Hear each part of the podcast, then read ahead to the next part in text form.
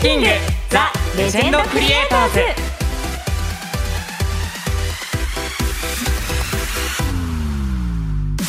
皆さんこんにちは。ムテキングザ・ダンシングヒーロー。ムテキ役の真城健太郎です。皆さんこんにちは。直美役の田所あずさです。ムテキングザ・レジェンドクリエイターズ。この番組はえアニメ界のレジェンドをゲストにお迎えして日本のアニメの歴史を深掘りしていくラジオです。そして同時にテレビアニメ「ムテキングザ・ダンシングヒーロー」の楽しさをお伝えしていきます。いやテレビアニメ、うん。ついに放送がスタートついに。したんですけども。いや放送まで長かったですいやめちゃくちゃ。めちゃくちゃ長かったですようん。も真城くんもね収録してだいぶ経ってる、うだいぶ経ってます。もうん。う高校3年生とかだったんで。そうですよね、はい。もうついに1話がはい。放送されたということで、はい。皆さん見てくれてるかもしれませんけど、はい、い。真城くんどうでした？やこう完成品をちょっと見たことがなかったので、はい。あのやっぱ見た時にすごいこうなんというか自分がやっぱり音楽とかいろいろついてない状態でやっぱりアフレコうんうんってしてるじゃないですか、はいなんでこういろいろもう足されてこうできたものを見てちょっと感動しましたやっぱり。確かに。やっぱなんか色彩とかもめちゃくちゃおしゃれですしね。あとオープンエンドってはい。私たち本当に見てないじゃないですか、まるっきり見てないかったので、はい。あのおしゃれすぎてですよね。全部ポスターになるみたいな。うん。すごいおしゃれでしたでね。すね。うん、感動しましたね。はいえそして「ムテキング・ザ・ダンシング・ヒーローは」まあ歌とダンスがとても重要な要素になってくるんですけどもはい。真城くんは歌とかダンスとかやってるんですか？いやもう全然もう自信はないんですけど、はい。まああの歌はやっぱ好きで、結構へーもうあの小さい頃からもう寝る時もずっとイヤホンして聴いてるようなえーはいそうだった人間だったんであの歌はもう大好きですし、うんあのダンスはちょっとまだ若干苦手でちょっと今後ちゃんとであきるようにやっていこうと思ってるやんだなりたいなっていう、はい、えー、なんかレッスンとかしてるんですか？レッスンとかは前に、はい、一度えー。少し期間やらせていただいてっていう感じで、あホリプロで。あはい。あそうなんだ、はい、私も一時期やってましたよ。だから最初に通る道なのか。とりあえずやらせとけみたいな感じなるほど、はい。えじゃあいつか真城くんのあでもエンディングってあの挿入歌っていうか「無敵はいキング」の歌は歌ってる、ムテキングの曲は歌ってます。えあの DJ 役の江口拓也さんと、デュエットで、はいデュエットで、うわ、はい。じゃあレコーディングはじゃああれが初めてとか。あれが初めてです、うわどうだったんですか？あの実家のような安心感って言ってたら笑われました。なんで？スタジオすごい安心するなと思って、えー、そうなんだ。めちゃくちゃ楽しかったんですよ。こう、うん。すごい、うん。あのは話しかけてくださったのではい。なんていうか撮ってる最中も「いいね」みたいな感じでああ優しいなんか現場で。言ってくださったんでうん「あありがとうございます」って言ってめちゃくちゃ楽しく撮らせていただいて。えー、すごい。私初めてのレコーディングの時泣いたよ、え 何があったんですか？なんかすごいさ狭い個室に一人きりにされるでしょ、あそうですね。そうシーンってしてて。そうシーンってしててなんか恐怖で手も震えてみたいな感じで、なんかあと上げたり下げたりするやつもなんか。あカフかなあ違うか。音量か。あ音量みたいなやつとかうん。があって。これどうやったら使うんだろうみたいな。確かに。はいそこからね。そこからちょっと。うわでも素敵な歌でした。あありがとうございます。ぴったりなデュエットでそちらもぜひアニメの方で皆さん楽しんでいただけたらと思います。よろしくお願いします。はいそれではそろそろ行きましょうか。はい、えーではこれからの時間僕たちと一緒にラジオで踊りましょう。ムテキングザ・レジェンドクリエイターズ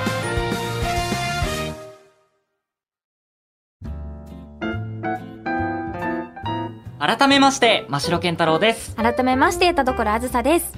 さあお待ちかね。アニメ界のレジェンドをゲストにお迎えして日本のアニメの歴史を深掘りしていくコーナーレジェンドインタビューのお時間です。イエーイ！イエいやーあの日本放送のあの吉田アナウンサーとあの僕の二人で お話伺ったんですけどもはいもう前回もすごく面白くて、ね、笹川博さんはい。がタイムボカンシリーズとか数々の名作をはい。生み出されたレジェンドアニメ監督の笹川博さんが、はい。あの来ていただきましたが前回、はい。今回は続きの第2回。はい。ということでもう前回が面白すぎたので本当に早く聞きたい。じゃあもう早速、はい。早速行きましょう。それではお聞きください。レジェンドインタビュー笹川博編です。どうぞ日本のアニメの歴史を作り上げてこられたレジェンドの方にってあのそのコーナーの説明通りに言うとそうなんですけど、はい。1回目この言葉の重みを超えるリアリティが ですよね。すごかったですよね。すごかったです本当。ということであのそのご本人の歴史をお伺いして日本のアニメを知っていこうというレジェンドインタビューなんですが、えー前回とりあえず江戸幕府が樹立されそうになってます ここからどうなるのかなんですけど前回に引き続き今回のゲストはアニメ監督の笹川博さんですどうぞよろしくお願いいたしますよろしくお願いしますよろくお願いします前回手塚先生のもとにいらっしゃって、はいご自分で漫画家をされてそしてかの吉田達夫さんはい。にお会いになるところまではい。お伺いしたんですが、はい。そこでアニメを作ろうというお話に、はいはいはい作風の違うお二人がはいなったとはい。いうところまでなんですけどここから教えていただはいい。て、はい。あの、最初のうちは、ただの漫画家と漫画家のお付き合いに、僕はね、吉田さんと知り合って、吉田三兄弟って言った方がいいのかな？三人の兄弟なんですね。で、全員で漫画描いてられ、漫画を描いておられたんですよ。はい一人はストーリーを考え一人はあのコマの割り方をラフで書き、最後には吉田達夫さんがペンを入れると。うん。まあ弟さんもペン入れますけどそんな風に分担されてねやってたんでねおこれは革命的だなと思って、漫画家としてはね一、人じゃないんですから三人ですから、これは強いですね。うん。手塚先生のとこだってアシスタントが随時45名いましたからね、ところが吉田さんはもうそれこそアニメ作品ができるぐらいのスタッフといいますか助手さんがアシスタントの人がその3人の他にずらっといましたからね。えこれはすごいなと思って。こういう書き方もあるんだなと思ってね。大変なんですよ漫画家の仕事ってやっぱ週刊誌になってきたでしょ。だ量が多くなってくるね。スピードがやっぱりもたもたもたしてるじゃないですね。そんなことあってすごい人もいるもんだなと思ってねいたんですけどなぜか話がだんだん近しくなっていくに従ってアニメの話にも だんだんなってきてですね。で手塚先生との付き合いのことなんか話してるうちに吉田さんが漫画もいいけどアニメもやりたいなみたいな。吉田さんから言わせると笹川が言い出したとあいうこともどっかで書かれてるみたいですけど、とにかくその三兄弟と私との意思疎通がある日突然アニメをやろうと。あはい。いう話に広がっていっちゃったんですね。はい。それというのも最初は東映動画というところで企画の相談がありまして、はい。あのー鉄腕アトムみたいなアニメを東映動画も作りたいと。たってはその吉田達夫のねはい原作でそういうのを使ってそれでアニメシリーズを作りませんかという吉田さんにとってはもう本当にいいチャンスですよね、うん。ややりたいなやりたいやろうなんつってるうちにそういう話が飛び込んできたわけですから。それで結局ねどうしたらやれるかということになってタツノコプロとして原作原あキャラクターデザインそれからその後の作業ね絵コンって言うんですけどそこまでしましょうとシナリオ絵コンってで。東映動画はこれから新人を養成して3ヶ月間養成しますと。それは動画を描く人たちです。動画っていうのは1枚ずつ何枚も描く人ですよ。それで3ヶ月後にその人たちが卒業するまで企画のキャラクターとかなんかを我々は作っておいてそれで東映動画とタツノコプロと合同で作りましょうという企画がもたらされたんですよね。はい。だからいいチャンスだなということでじゃあ辰野側からは演出候補として笹川さんと 原さんっていう僕の大好きだった人がいるんですけどからもう一人コマーシャルの畑のもうこの人はもう黒人さんですよねアニメのね、はい、その人3人派遣してで東映動画のその養成所に入れてもらってね、はい、一からアニメの作り方を勉強してしましょうとしてくださいと東映動画からの好意的な上限が来てですね、はい、で吉田さん今ですねっつってで私とその原さんとかいう人たちが東映動画に入って、はい、この原さんって人も漫画描くんですけど、はい、なぜか吉田達夫さんとのアシスタント付き合いがあってね。で僕と2人とそれからもう一人の人。もう一人の人はもうプロですから来なかったんですけど。それで一期生と一期生っていうかその養成所何十人100人100人いなかったな。50人ぐらいかな、はい、が一室に集められて動画の訓練させられたんです。だそれはもうかなり勉強になりましたね。そして3か月経って東映動画の動画の養成所は3か月で完成してね。もう何十人も動画を上げる人がで企画はもうその時達郎からも出してですね。宇宙エースですね。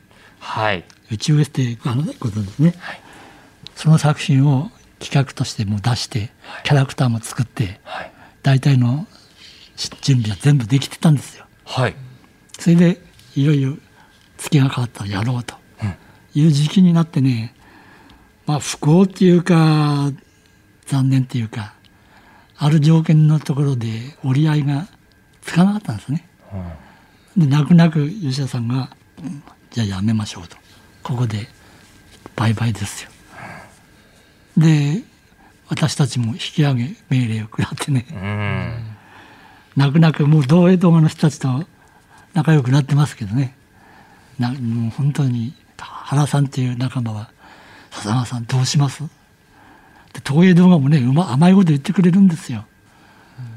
ここはせっかく積み上げてきたんだからここに残っていればね次の作品やりゃいいんじゃないかみたいなうまいことも言われてねまあそれはそういう面もありましたよ。でこうぐらっとくる瞬間はあったんですよ僕も原さんもね。で吉田さんどうしますかもうここでやめますかと続けますかというのをねお互いに迫られたんですけど吉田さん兄弟はやろう 自分たちだけでやろうっていう決断をされたわけですね。で原さんが「笹川さんどうしますか?」っていうことでね本当もうね彼は泣いてましたよ。どうしたらいいんですかねつって。でこれで吉田さんと売買するのもさありだけどねもう一回俺漫画描けるんだから漫画描けばいいんじゃないかどっかにそれがいつも残ってるんですね。うん残念ながらまだ。残念ながらまだ。残念ながらっていうか。腕一本がまだある ことですよね。それでもね吉田さんがねもうあまりにもあの熱心な方でねそれはそうでしょう資材売ってでもやるぞという覚悟だったと思いますそれと3人の結束がやっぱ硬いんですよ兄弟ですからねでかなり一生懸命やったわけですからここでやめてねまた漫画家の世界にだけに入るのかという選択を迫られた時にいやどうしてもやりたいという思いがやっぱり吉田達夫さんのね心の中にはあるんですね。で笹川さん一緒にやってくれるなっていう言われますとねこっちも迷ってるわけですけどまあじゃあやりましょうかと原さんに相談したらじゃあ吉田さんの言う通りやってみましょうという結論はやることになっちゃったんですよね。でもやろうとって何やるんですかっていうことですよね。でとにかく宇宙エスの企画っていうかキャラクターっていうかそれはあの戻ってましたからこのこの作品であのなんか作ってみようととにかく見本がないと売れないですよね。アニメがね。とにかくアニメ作品を作るしかないから。じゃあ宇宙エースの企画がこれあるあるんだからこれでやってみましょうと。いうことになりましたね。で東映側はさすが大会社ですよね。大会社でやっぱり企画1分ぐらい簡単にできるんですよ。それでスタッフもいるわけでしょ。だから東映動画も早く企画作んないと今まで要請してきた社員の人たちこれ社員になると思うんですけど遊ばせるわけにいきませんから。さすがですよもう。見る間に企画が出来上がりましてね。で東映動画はそれの作品を早速作り出してね新しいスタッフと。そして放送に出ましたね。で我々はというとそれから人集めですよ。うん。うん。人いないとできないんですからね。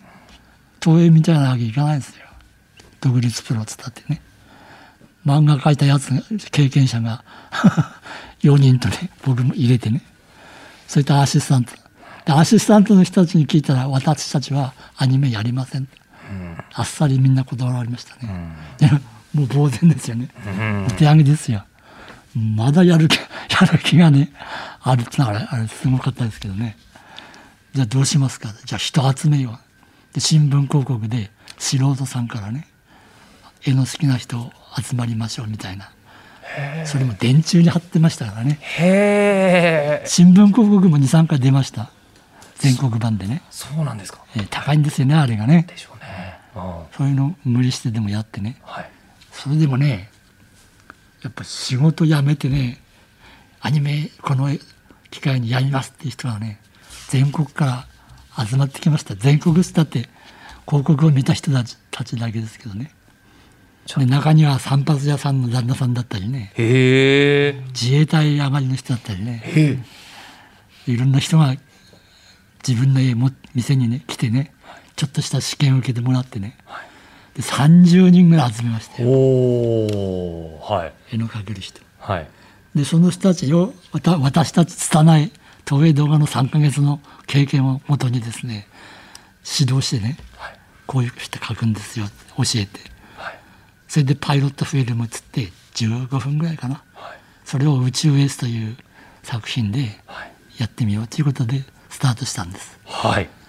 その時は笹川先生はあのなんでしょう監督なんですか？監督立ですね。監督と原画動画場はい。元になる絵とかね。はい。いろんなこと全部やりましたよ。色も塗ったし、そうですよね。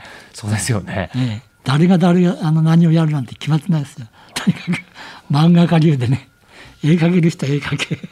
ねもうなんかサッカーも始まっちゃえばフォワードも何もないよみたいなことを 言ってるみたいな。何もない。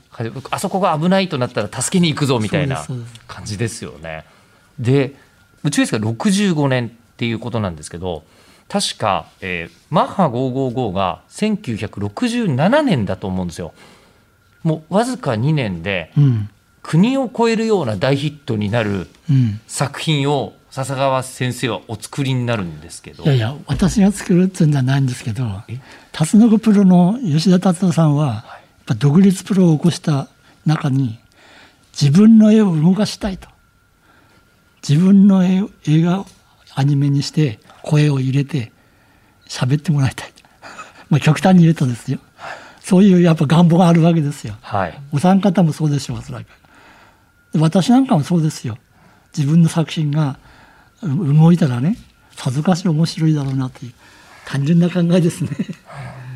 まあそういうことのスタートしてますから、あの自分たちの好きなものを作ろうとい。うことでしたからね。だからその中であの吉田達夫さんの絵でまずキャラクターが出来上がりますね。はい。これ難しいんですよ。八頭身みたいなあのマネキンみたいなねはい感じのキャラクターがボンボン出てきますからね。はい。もうこれはねおおばきゅうがこう動くのとかね、ちょっと違うんですよ。でねある時は僕はやっと悟ったことなんですけど僕はもう漫画家じゃないんだなと。だから吉田さんの絵を真似するとかそういう感覚感覚がやめようと。監督なんだから映画のね映画だ映画だと。うんだからこういうキャラクターが来たらそれをどう動かすかとかどういうところで涙を出そうとかどういうかっこよさを出そうとかそういうのを決める立場だということにねやっと気がついたんですよ。実は今回お話をお伺いするんで昨日マッハ555また見てきたんですよ。すごく久しぶりに。そしたらもうアニメーターさんが一番大変なはずの立体物の回り込みが鬼のように出てくるんですあのこうヘリコプターもそう出るしマッハ号ももちろんそうなるしそれでねカーチェイスシーンとかが今見てもすごく迫力あるんです。でカーチェイスが終わって主人公のゴーが降りてくるとすごくハットシーンでかっこいい決めポーズをしてシーンが終わっていくんですよ。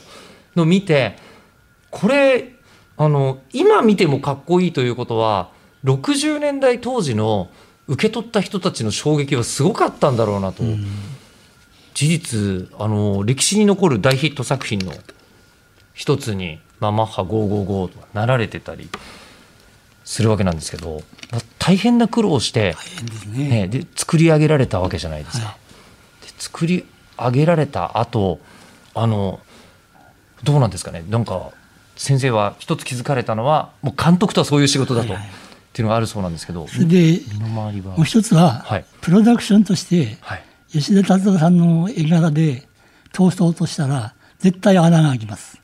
あそれほどやっぱ辛いんですよ。はい。枚数が多いしね。はい。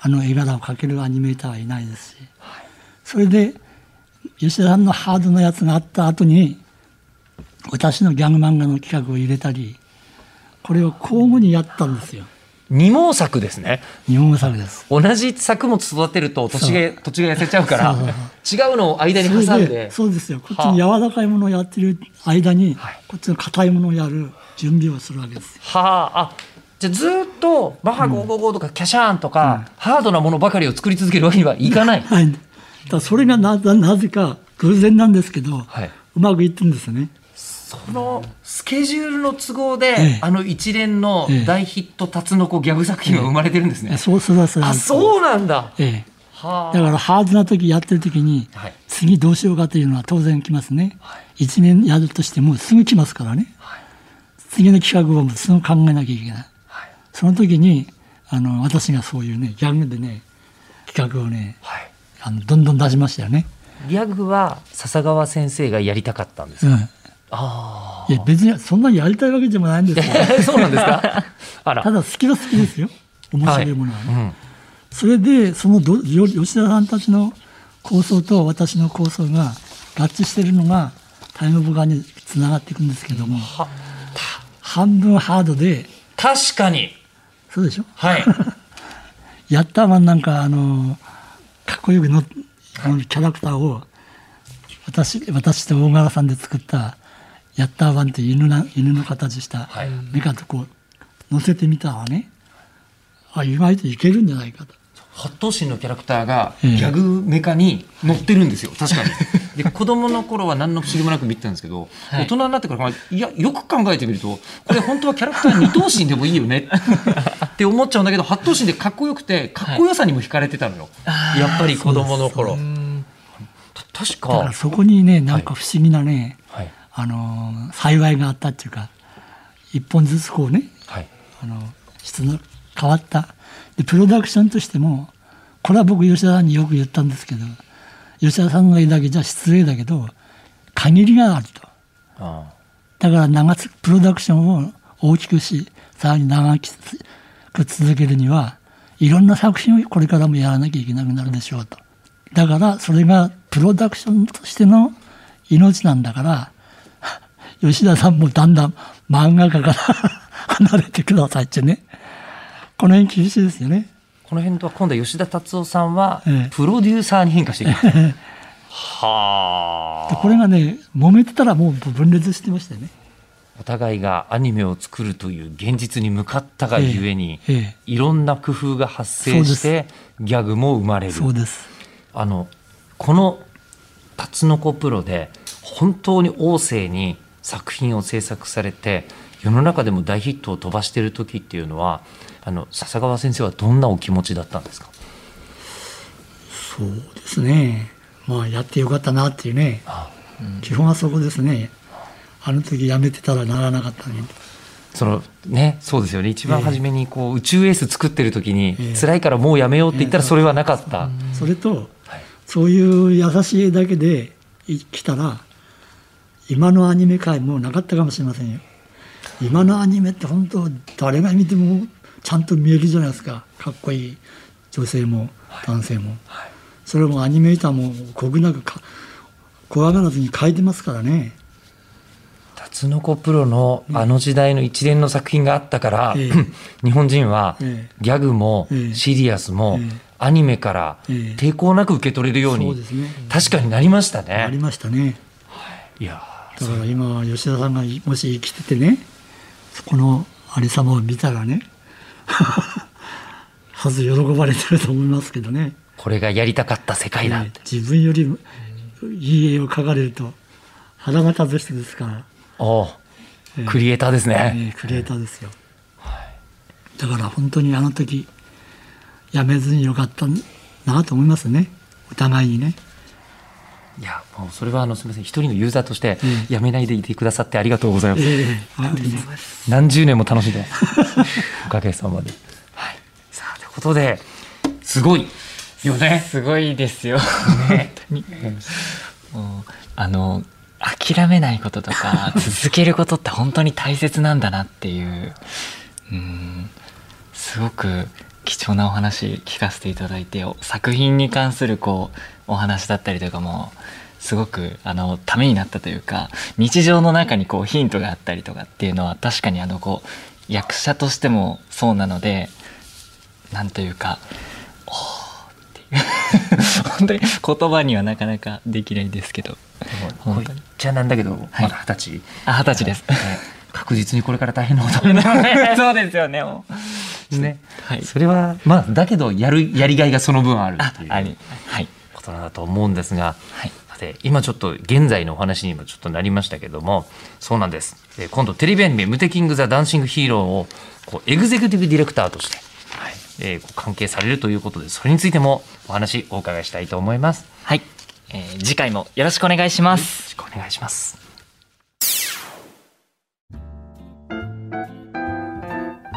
いやー今回もすごかったですね。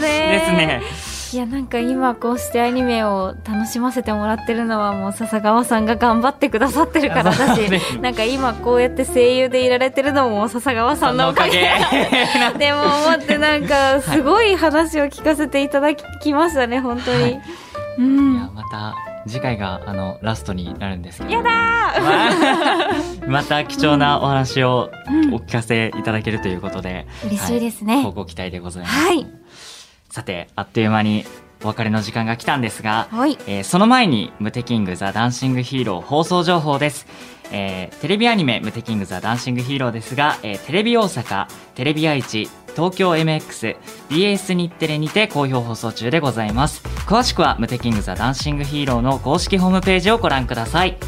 さて、えー番組ではあなたからのメールを募集しています、えー普通のお便り普通おたこの番組やテレビアニメ「ムテキング・ザ・ダンシング・ヒーロー」を見た感想僕たちに伝えたいことなどいろんなメールをお待ちしています、はい。えーメールアドレスは無敵アットマーク 1242.com になります。Muteki アットマーク 1242.com です。たくさんのメール待ってます。えーというわけでそろそろお別れです、えー次回の配信は10月15日来週の金曜日です、えーお相手は無敵役の真城健太郎と直美役の田所あずさでした。それでは来週も私たちと一緒にラジオで踊ろう。バイバイ。バイバイ